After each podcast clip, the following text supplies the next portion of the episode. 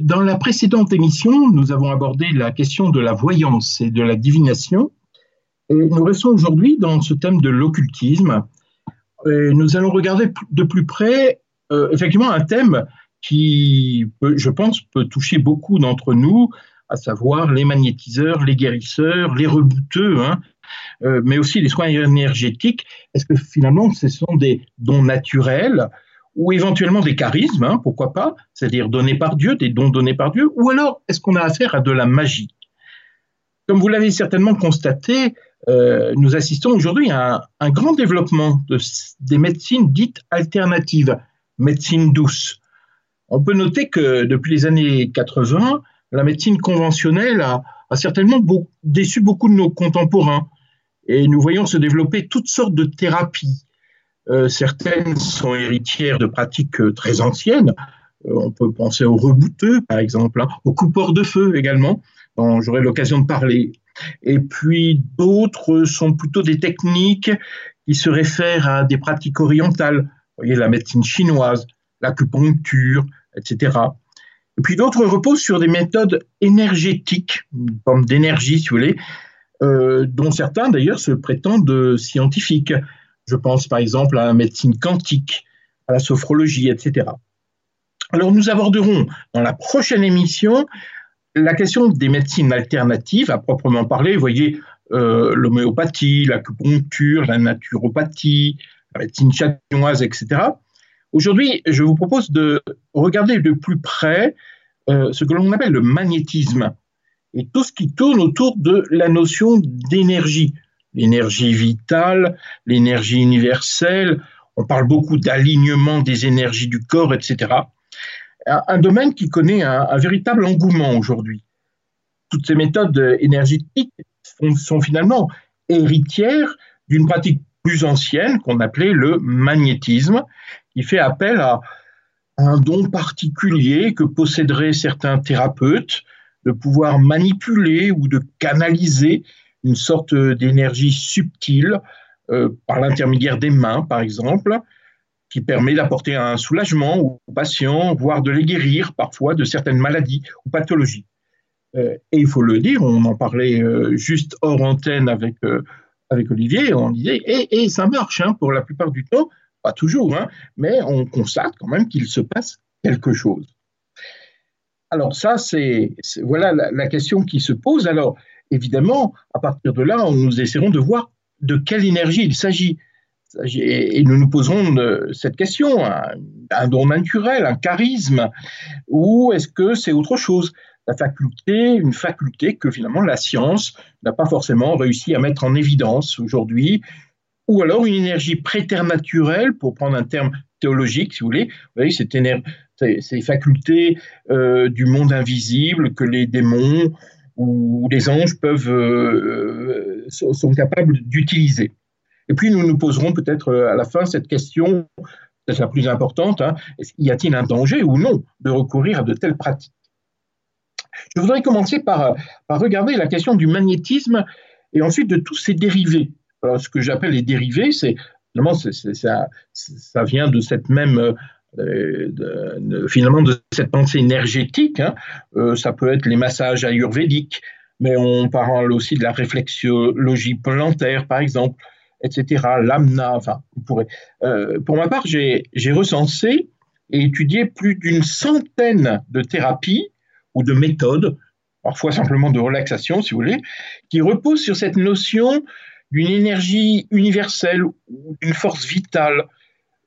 On, parle aussi de puissance vibratoire, peu importe les noms que l'on donne à cette énergie cosmique, hein, qui baigne à la fois tout le vivant, qui circule autour de nous et en nous, une énergie qui parfois d'ailleurs peut se bloquer, il faut la débloquer. Parfois, euh, il y a des disharmonies dans cette, euh, dans cette énergie qui, il y a des polarités, il y a une polarité plus et moins, un peu comme dans, dans l'électricité, si vous voulez. Euh, généralement, on parle de yin et du yang, voyez, euh, pour reprendre cette terminologie taoïste, hein, comme de polarité, de double polarité. Alors, cette question nous intéresse, nous les croyons, parce que, comme vous allez le voir, derrière ce thème se cache finalement une pensée qui n'est pas sans relation avec une vision du monde, une vision de l'homme et même de Dieu. Et nous verrons qu'au-delà de l'aspect un peu pratique, thérapeutique, si vous voulez, ces croyances posent un certain nombre de questions spirituelles. Existe-t-il une énergie qui ne soit pas matérielle, même semi-matérielle, si ce n'est même spirituelle, d'origine divine, et, même peut-être même divine euh, en, soi. Quoi.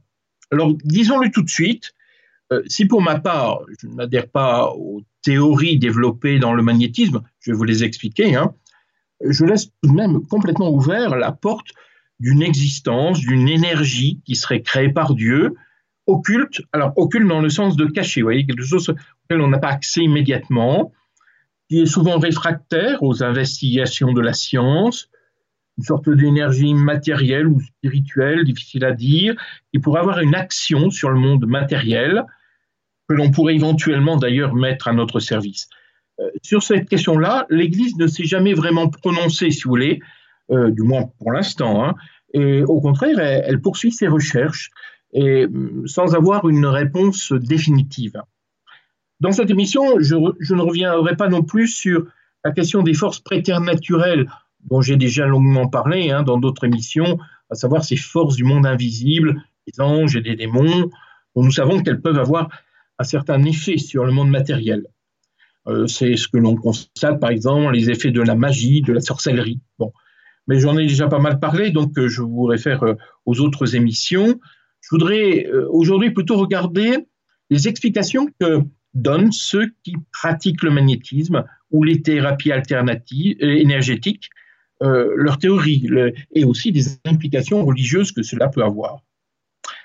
Pour commencer, je dirais que j'ai constaté autour de moi, et je pense que vous serez d'accord avec moi pour la plupart d'entre vous, une très grande majorité de ceux qui nous entourent pensent qu'il existe effectivement une sorte de force magnétique un peu subtile qui agit sur nous ou en nous, qui peut influer sur notre santé, voire sur nos émotions, présente aussi dans la nature et qui agit sur elle. Euh, beaucoup disent qu'il existerait des, espèces de radiations, par exemple, qui peuvent agir sur un pendule. Hein, on parle à ce moment-là de radiesthésie, ou qui agissent par exemple sur des baguettes de bois, hein, ce qu'on appelle la rhabdomancie. Hein, savez, ces baguettes de bois qui servent parfois à chercher des sources. Euh, le mot radiesthésie, d'ailleurs, pour, euh, information, je vais dire, euh, c'est un terme qui a été inventé par un prêtre, un certain Abbé Bouli, qui est mort en 1957. C'est pas le, le, bout du monde. Hein. Ce qui fait que je connais, moi, beaucoup de chrétiens qui pratiquent sans, souci qu'on appelle la sourcellerie, hein, le fait de chercher des sources, ou la géobiologie. Alors, qu'est-ce que c'est la géobiologie? Ben, Vous savez, c'est une sorte de science qui n'est pas officielle, bien sûr, mais qui étudie les influences des ondes, par exemple dans les maisons, voyez, qui sont liées à des courants d'eau souterrains ou des réseaux euh, métalliques, des failles géologiques, etc. Voilà.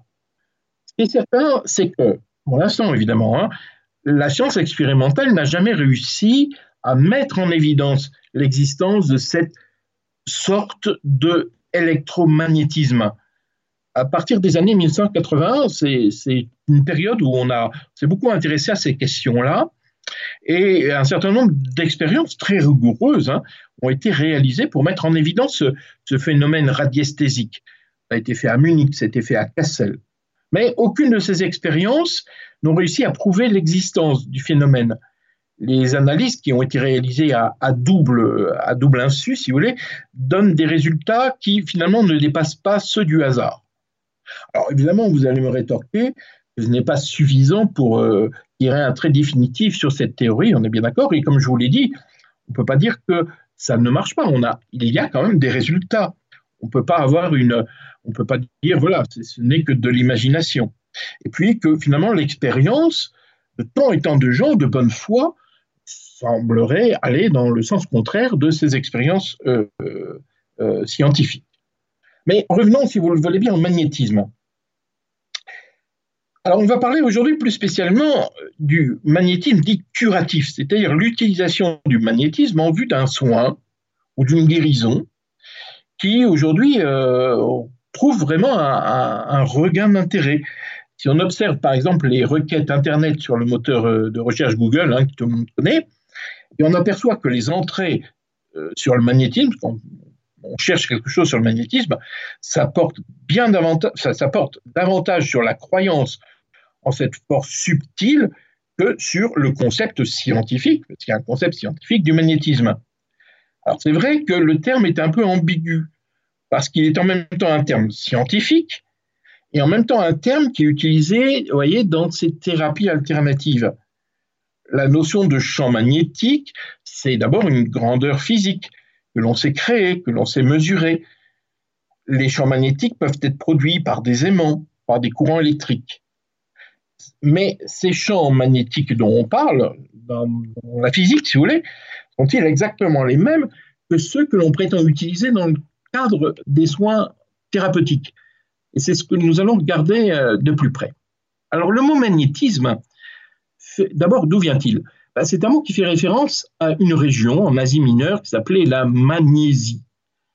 Et c'est là que depuis l'Antiquité, on a découvert une pierre qui avait la propriété d'attirer le fer, ce qu'on appelle la magnétite. Et les plus vieilles références au magnétisme remontent à l'Antiquité, mais aussi euh, il y a eu des traités, donc euh, au IIIe siècle avant Jésus-Christ, si vous voulez, c'est les plus anciennes mentions que l'on fait du magnétisme, mais nous trouvons aussi des traités sur le magnétisme, assez construits d'ailleurs, à la fois au XIIIe siècle, au XVIe siècle, où on était capable et on commençait à distinguer une petite électricité, si vous voulez, là je prends un terme moderne bien sûr, hein, est produite en particulier avec de l'ambre et frotté, qui contrairement à l'aimant qui attire du fer, voyez, l'ambre frotté permet aussi d'attirer des petites matières comme le papier, la paille. Hein. on a tous fait cette expérience de, la, de, cette force magnétique un peu qui attire comme ça des, voilà, des matières légères. Hein. Et c'était distingué d'un grand magnétisme qui provenait de la Terre, cette force qui était capable d'attirer l'aiguille d'une boussole, par exemple des marins. Et c'est vraiment Benjamin Franklin, qui est mort en 1790, hein, vous voyez, donc à la fin du 18e, qui non seulement a découvert l'usage du paratonnerre, hein, il est connu pour ça, mais il est aussi celui qui est à l'origine des termes euh, scientifiques et puis euh, liés à l'électricité, le terme conducteur, charge électrique, électricité positive et négative. Vous voyez, on lui doit tout ça. Et il explique que l'électricité est une sorte de fluide qui imprègne tous les corps et que le frottement permet de faire passer ce fluide d'un corps à l'autre. Très concrètement, lorsqu'un homme frotte un tube de verre, par exemple, il fait passer son fluide électrique dans le verre. Vous voyez, le fluide qu'il a dans son corps, si vous voulez. Alors évidemment, euh, c'est un peu remis en cause tout ça. Euh, c'est peut-être un Thomson hein, en 1856-1940 qui va mettre un point final à cette théorie de fluide et qui va préciser toutes les notions que l'on connaît d'électromagnétisme, que l'on a eu en, cours de physique, hein, euh, pour ceux qui ont suivi ce genre de cours. Alors vous voyez, c'est précisément à la fin du XVIIIe siècle que va se développer une autre conception du magnétisme qui n'est pas simplement d'ordre physique, hein, d'ordre matériel, qui se réfère bien sûr à la fois aux connaissances de Franklin hein, de l'époque, mais qui puise également des explications plus spirituelles, d'ailleurs, vous allez voir, qui sont développées par la pensée des occultistes de la Renaissance, en particulier de l'alchimiste Paracelse. Et le personnage un peu clé, si vous voulez, à la fin du XVIIIe siècle, sur cette histoire de, magnétisme, c'est un certain Franz, Anton Mesmer. Alors, qui était ce Franz Anton Mesmer? C'était un médecin qui a étudié à Vienne, un franc-maçon, très baigné de la pensée occultiste de Paracelse, et aussi très anticlérical, et qui va développer donc toute une pensée du monde, de l'homme, de Dieu, qui va s'éloigner du judéo-christianisme. Et euh, lui-même comme médecin, alors attention, hein, il faut replacer, on est, on est au XVIIIe siècle, c'est pas, quand je parle de médecine, on n'est pas tout à fait dans le même type de médecine que ce que l'on connaît aujourd'hui. Hein. Euh, il a passé par exemple un doctorat sur le thème de l'influence des planètes sur le corps humain. Alors, vous voyez bien, nous sommes dans un temps où la médecine n'avait pas encore totalement intégré la méthode scientifique. Hein.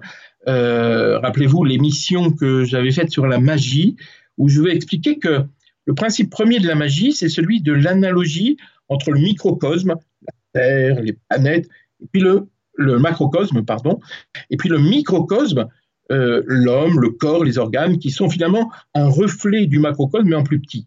Euh, je vous ai expliqué donc que dans la mentalité magique, tout était en correspondance et qu'il fallait chercher à mettre les éléments du monde en harmonie les uns avec les autres. par exemple, euh, Mesmer avait travaillé sur euh, les liens entre les planètes et les organes du corps humain. Bon. Par la suite, ce même Mesmer va finalement être très intrigué par les travaux sur l'électricité et le magnétisme de Benjamin Franklin, et il va penser utiliser une technique euh, thérapeutique en utilisant ce qu'il va appeler le fluide magnétique. Et il va utiliser pour ça des aimants qu'il va passer, placer sur les parties du corps malades et douloureuses. Des aimants qui vont, si vous voulez, euh, gérer, rétablir, canaliser euh, ce magnétisme que l'on a en, euh, en, soi. Vous voyez, c'est cette, cette, forme d'énergie qui circule dans le corps humain. Et puis, il va dire par la suite que, euh, mais quelques années plus tard, hein, qu'il obtient finalement les mêmes résultats, mais sans utiliser d'aimants, simplement en imposant les mains qui ont une faculté particulière de, de canaliser l'énergie. Alors, vous voyez, le principe du magnétisme repose donc sur la croyance que la maladie, c'est d'abord un déséquilibre d'un fluide universel dont il va donner comme nom le magnétisme animal.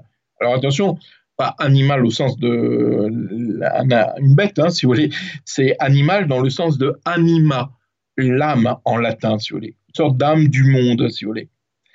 Donc l'âme étant ce qui anime le cré, le magnétisme est une sorte d'énergie, d'âme du monde, si vous voulez.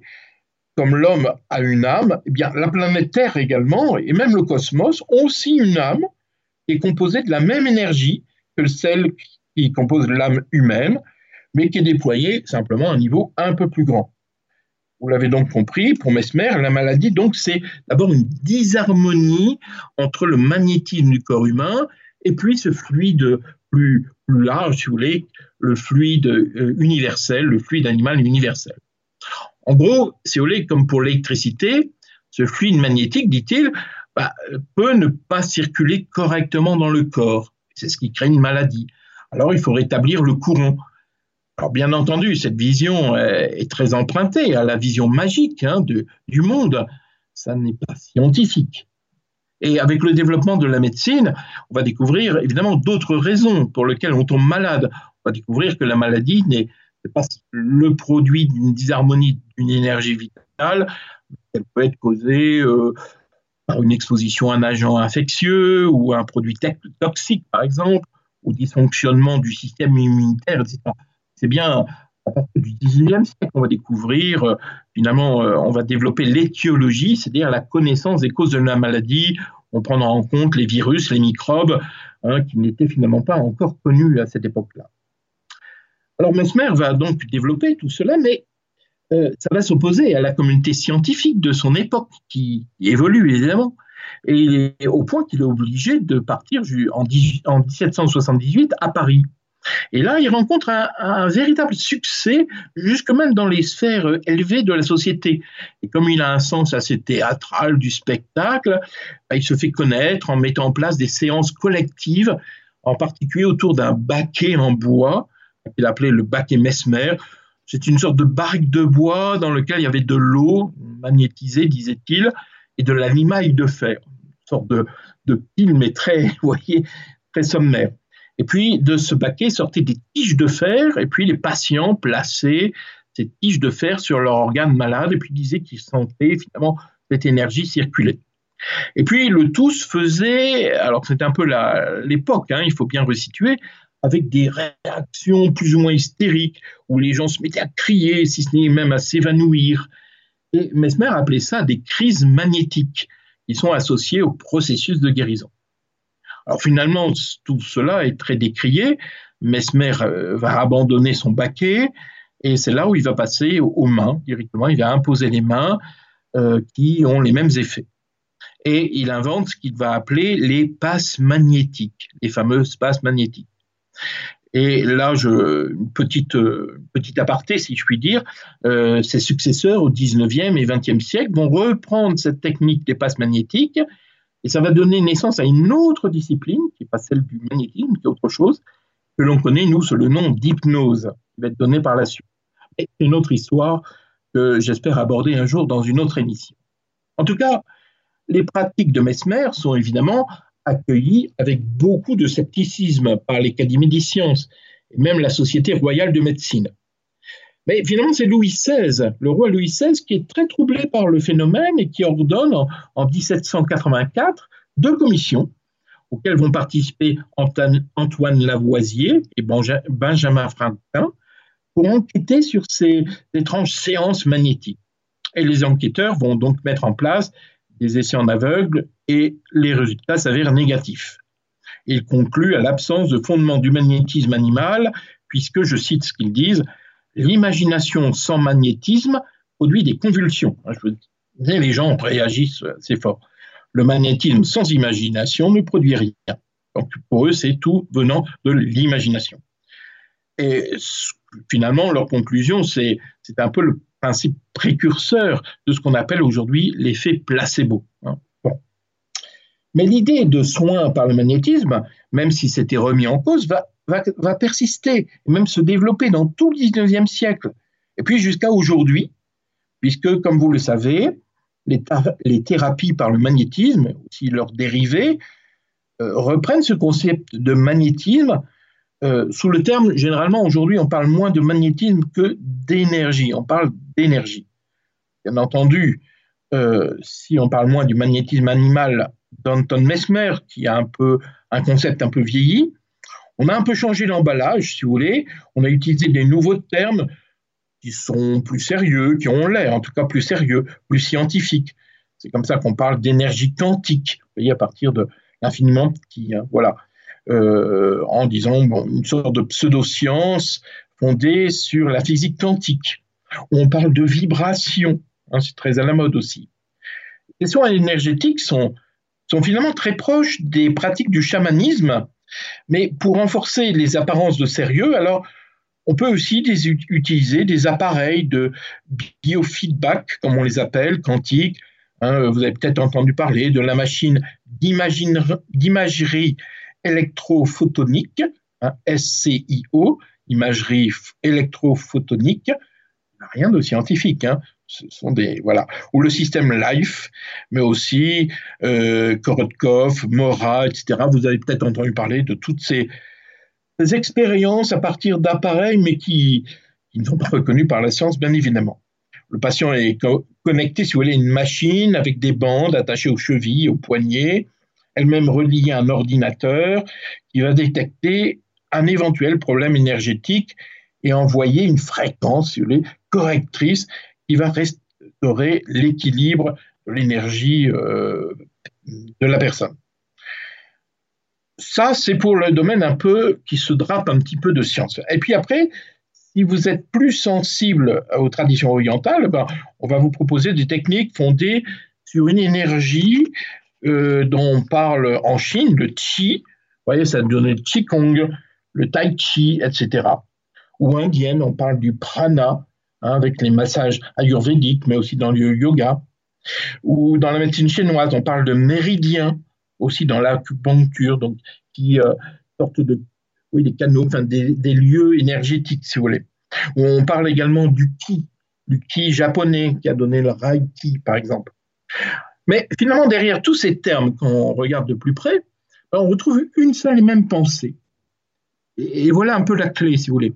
Le monde, l'homme, sont animés par une énergie spirituelle. Et depuis le Nouvel Âge, on va même plus loin, on vous explique que la matière, finalement, est une illusion, n'existe pas, que tout est énergie. L'homme, la nature, les plantes, les animaux ne sont finalement que des aspects différents d'une même énergie qui émane d'une énergie primordiale, d'une énergie première, si vous voulez. L'être humain n'est qu'une réplique, mais en plus petit, de la planète Terre, qui elle-même est un organisme vivant et un, un, organisme énergétique. La Terre, qu'on appelle souvent Gaïa, en référence à la déesse Terre de la mythologie grecque, n'est elle-même qu'un des éléments du cosmos, et le cosmos se confond avec Dieu lui-même. Donc on vous explique finalement, quand vous creusez tout ça, vous essayez de voir un petit peu la pensée qu'il y a par derrière, que Dieu, ou on parle de divinité, et le cosmos, finalement, ne sont qu'un. Euh, on retrouve là toute une pensée panthéiste, hein. Dieu est en tout et tout est en Dieu, si vous voulez. Pour être plus précis, c'est une forme de cosmothéisme. Hein. ça veut dire que Dieu, théisme, hein, et le cosmos ne sont finalement qu'une seule et même réalité. Alors dans ce principe, l'homme et Dieu se confondent également. Hein, donc par la connaissance, il faut retrouver notre divinité enfouie dans une matière qui n'est finalement qu'une illusion et dont il faut se débarrasser pour retrouver cette énergie, voilà, cette énergie première.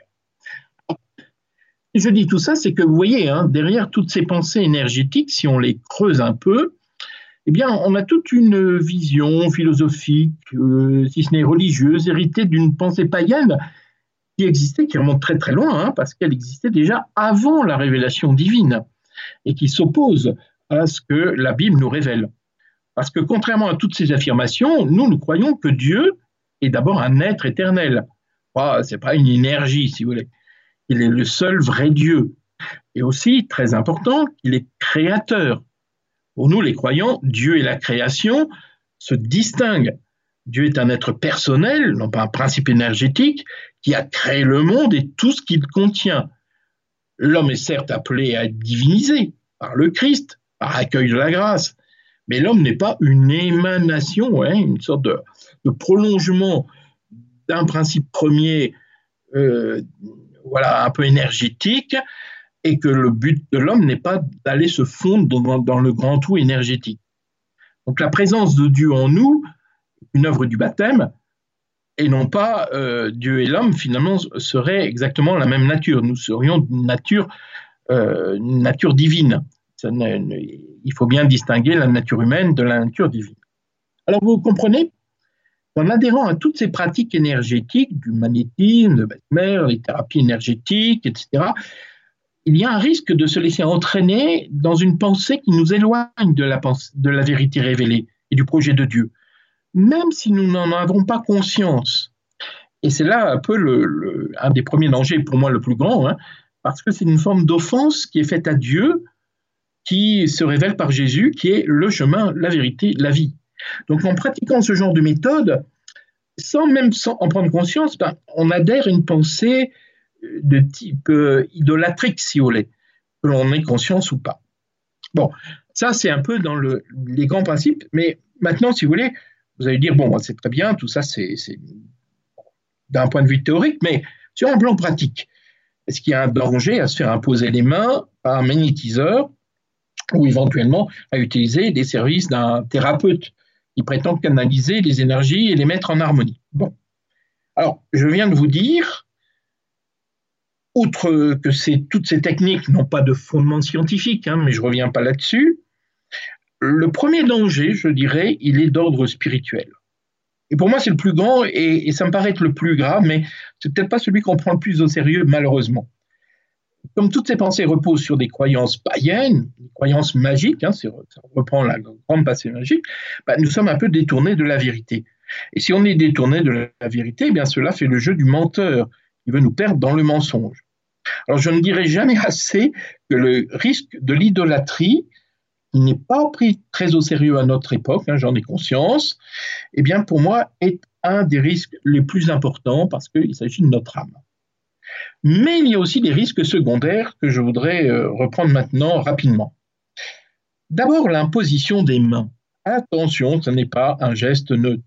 Pourquoi? Eh bien parce qu'il s'agit d'un geste religieux été détourné pour en faire un geste thérapeutique. Il s'agit là d'une singerie du religieux. Dans les pratiques de magnétisme et ses dérivés, l'imposition des mains, hein, qui est un peu centrale, est utilisée pour, soi-disant, réaligner les énergies. Mais souvenons-nous que l'imposition des mains n'est pas un geste, est, est un geste que l'on retrouve dans plusieurs traditions religieuses, notamment dans la Bible, mais que ce n'est pas forcément employé uniquement pour obtenir la guérison d'un malade. Par exemple, dans l'Ancien Testament, l'imposition des mains est généralement accompagnée d'une parole forte. C'est toujours, ça va toujours avec, hein, imposition des mains et parole. Il peut être, par exemple, un geste de transfert des péchés sur un animal. Hein. On voit ça dans le livre de Lévitique, chapitre 4. C'est un geste également de bénédiction, on le connaît déjà plus, hein, dans Genèse 48. Également un geste d'installation dans une fonction. Hein, on institue un nouveau chef ou je ne sais pas quoi, dans les nombres. Ou alors de jugement et d'exclusion de la communauté, en Lévitique 14. Donc, vous voyez, l'imposition des mains sur les malades, comme on le trouve dans les évangiles et les actes des apôtres, euh, n'est pas très présent dans l'Ancien Testament. On le retrouve en réalité plus clairement chez les Esséniens. Vous savez, ce mouvement du judaïsme euh, qui est né dans la période du Second Temple et qui a prospéré euh, deux, siècles avant Jésus-Christ. Et les Esséniens, qui formaient une communauté d'ascètes, qui vivaient dans le désert, pratiquaient l'immersion quotidienne, vous voyez, le, baptême, on pourrait dire, et l'abstinence des plaisirs du monde. Et chez eux, l'imposition des mains des malades était un geste de guérison, et il est probable, au même titre que celui du baptême, eh bien, Jésus les repris et systématisé. Il fait que dans les évangiles, on voit souvent Jésus qui, en plus de l'imposition des mains de bénédiction aux enfants, par exemple, sur les enfants, en Marc 10, on le voit imposer les mains. Et pour lui, ce geste est particulièrement important puisqu'il le considère comme un signe du royaume. Et il fait même partie des consignes que Jésus ressuscité laisse à ses disciples avant l'ascension. Hein, il leur dit, allez dans le monde entier, proclamez l'évangile à toute la création. Il ajoute, voici les signes qui accompagneront ceux qui deviendront croyants. En mon nom, ils expulseront les démons, ils parleront en langue nouvelle, ils imposeront les mains aux malades et les malades s'en trouveront bien. Marc chapitre 16, verset 18. Donc, dans la communauté chrétienne primitive, il n'est pas étonnant que le geste de l'imposition des mains soit devenu très important. D'ailleurs, remarquez, on le retrouve au baptême, complémentaire du baptême d'eau. Manifeste la venue de l'Esprit Saint sur le nouveau baptisé, acte 8, etc. Dans les actes des apôtres, on retrouve l'imposition des mains des premiers chrétiens aux malades, acte 9. Et comme dans l'Ancien Testament, il est utilisé pour installer un croyant dans une fonction d'église. Par exemple, les diacres, hein, l'ordre des diacres, acte 6, verset 6, il y a une imposition des mains, mais également l'ordination presbytérale, 1 Timothée 4. On voit bien que l'imposition des mains est toujours en lien avec un appel. Je ne dis pas simplement imposer les mains, mais on appelle l'Esprit Saint. Et dans un cadre religieux, l'imposition des mains est préparée par la prière, parfois aussi par le jeûne. On le voit en acte 13, verset 3. Il requiert la foi de celui qui impose les mains et la conversion de celui qui le reçoit. Et puis, je voudrais ajouter quand même que ce geste est important, c'est celui de l'épiclèse, est une imposition des mains qui est faite sur les offrandes, le pain et le vin, pendant la messe avec l'appel de l'Esprit Saint pour qu'il devienne corps et sang du Christ. L'imposition des mains donc est accompagnée des paroles de la consécration aussi qui permettent la transubstantiation. Alors nous voyons l'imposition des mains est donc un geste qui est religieux.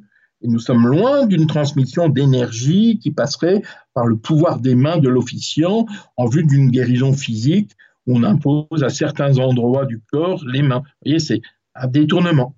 Dans le magnétisme, nous avons donc à, faire une sorte de singerie de ce geste religieux. À titre d'exemple, par exemple, hein, dans le Reiki ou Reiki, comme vous voulez le prononcer, euh, je, lis un livre très intéressant d'une certaine Sephora Benamou, qui, voilà, euh, qui pratique le Reiki et qui a écrit un livre dont le titre est Pratiquer le Reiki pour retrouver son énergie vitale. Hein, aux éditions Erol en novembre 2019, donc pas très bien. Regardez bien tout ce qu'elle va écrire et je vais vous le commenter tout de suite et vous allez voir un peu. La séance, dit-elle, se déroule comme lors d'un massage classique ou d'une visite chez le kiné ou l'ostéopathe, à quelques, actions, quelques exceptions près.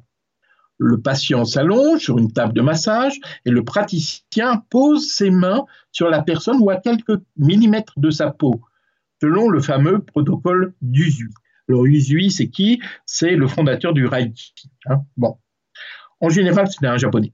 En général, on compte 12 positions qui partent du crâne, puis vers les tempes, derrière l'occiput, sur le plexus solaire, le ventre, les hanches, les jambes, jusqu'à terminer sur les pieds. On trouve des points communs avec les méridiens de la médecine traditionnelle chinoise. Par exemple, il y a un grand point d'énergie sous la plante des pieds et le premier méridien du rein.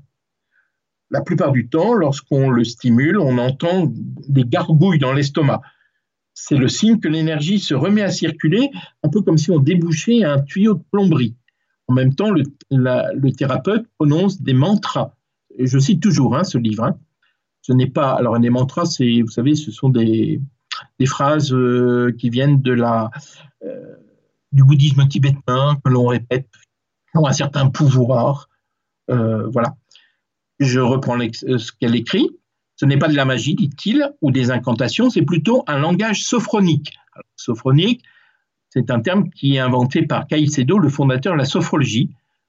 Et je reprends, pour faire basculer le patient dans un certain état de conscience, le pousser à lâcher prise pour laisser couler l'énergie. Ensuite, je vous ai pris ce passage, c'est dans ce cours exprès, évidemment, on voit beaucoup de points très révélateurs. D'abord, le fait que ça se déroule comme une séance de massage chez le kiné ou l'ostéo.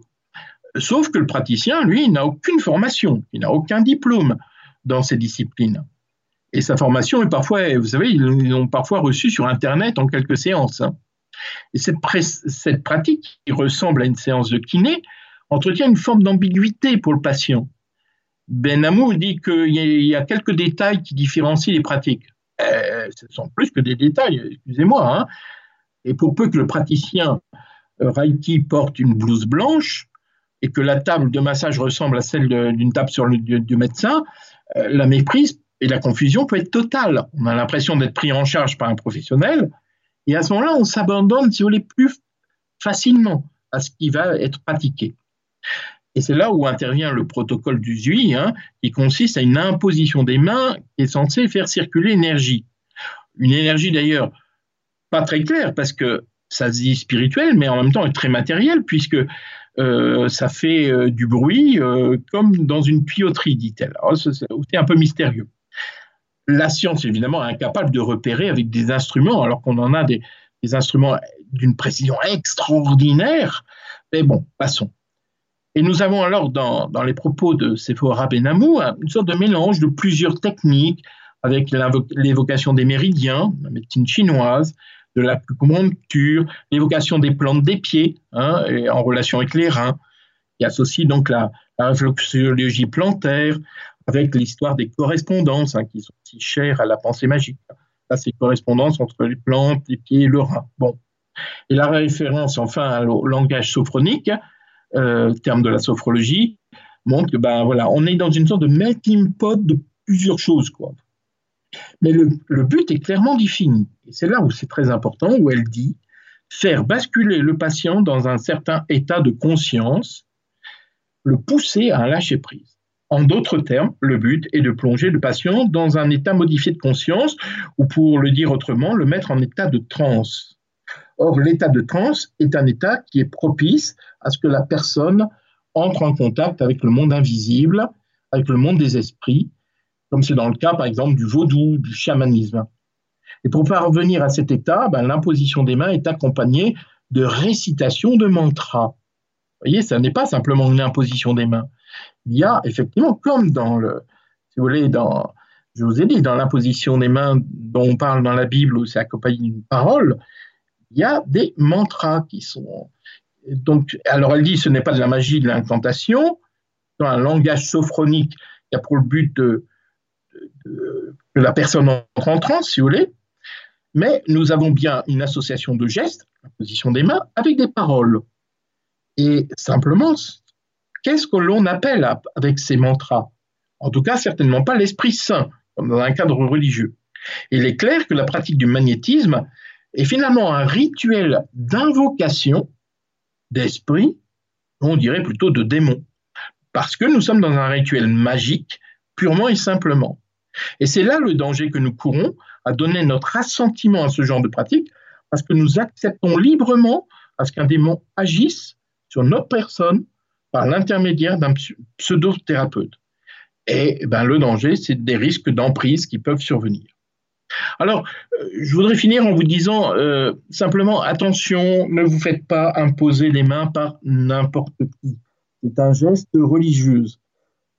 Quand le, magnétiseur ou celui qui utilise ce genre de pratique impose les mains, qu'appelle-t-il euh, J'irais même, je fais juste une très courte parenthèse et je termine, hein, en disant même, vous savez, dans le renouveau charismatique, il peut y avoir et, c'est très bien, hein, des, impositions de main, euh, la prière des frères, etc. Euh, c'est très beau parce qu'on sait bien que c'est l'Esprit Saint que nous appelons, mais euh, il faut toujours faire attention aux personnes, parce que parfois j'ai assisté, malheureusement, vous savez, je suis un ancien ésotériste, occultiste, hein, que parfois dans des grandes assemblées, il y a des gens qui viennent, qui viennent imposer les mains, parce que bon, et on ne les connaît pas, et on ne sait pas qui ils sont. Que vont-ils appeler? Qui vont-ils appeler lorsqu'ils imposent les mains? Il faut toujours faire imposer les mains par des gens que l'on connaît, que l'on sait également être autant que possible, hein, évidemment en état de grâce, parce que sans qu'on se rende compte toujours, ben, on, peut avoir un lien avec un démon et quand on se fait imposer les mains, ah, ah, ah attention, un geste religieux d'appel, d'évocation, comme je vous l'ai dit, donc il faut faire un petit peu attention. Donc l'imposition des mains, euh, c'est quelque chose qui est nécessaire. Et Simplement pour vous dire aussi l'importance, hein, euh, un petit passage des apôtres, des actes des apôtres, chapitre 8, versets 9 à 22, je vous invite, euh, où on voit dans ce, dans ce passage, vous savez, les, apôtres euh, vont en Samarie, et là, il y a un homme qui vient, un jeune, alors je cite, un jeune homme appelé Simon, exerçait la magie et jetait le peuple dans l'émerveillement. C'est le fameux Simon le magicien. Quand Simon vit que l'Esprit Saint était donné par l'imposition des mains des apôtres, il leur offrit de l'argent. Donnez-moi, dit-il, ce pouvoir à moi aussi, que celui à qui j'imposerai les mains reçoive l'Esprit Saint. Mais Pierre lui répliqua, périsse son argent et toi avec lui, puisque tu, tu as cru acheter le don de Dieu à prix d'argent. Alors vous voyez, finalement, cette expérience que Pierre a vécue avec Simon le magicien, bah, on peut le retrouver encore aujourd'hui. Et c'est très important d'éviter toute confusion, amalgame entre un soin énergétique, soi-disant réalignement des énergies, et un geste religieux de l'imposition des mains. Lorsque le prêtre donne un sacrement des malades et qu'il impose les mains sur la tête du malade, hein, et non pas sur une partie du corps euh, où il sauve, vous voyez, quand je donne moi le sacrement des malades, pas, si la personne, pas, souffre du foie, je vais pas imposer les mains sur le foie, je le fais sur sa tête. Parce que nous ne sommes pas dans le cadre du, magnétisme et que nous appelons l'Esprit Saint. Pourquoi? Ben Pour qu'il donne aux malades la force de garder la foi et l'espérance dans l'épreuve qu'il traverse. Bien sûr, si d'aventure une guérison est obtenue par l'imposition des mains, euh, dans le cadre par exemple d'une session de guérison, hein, il faut voir et avant tout d'abord un signe qui est donné par Dieu, qui continue à guérir et à sauver ceux qui mettent leur confiance en lui. Mais ce n'est qu'un signe. Chers auditeurs, c'était notre émission Ésotérisme et magie. Quel danger Vous étiez avec le Père Jean-Christophe Thibault. Retrouvez cette émission podcast sur notre site internet radiomaria.fr.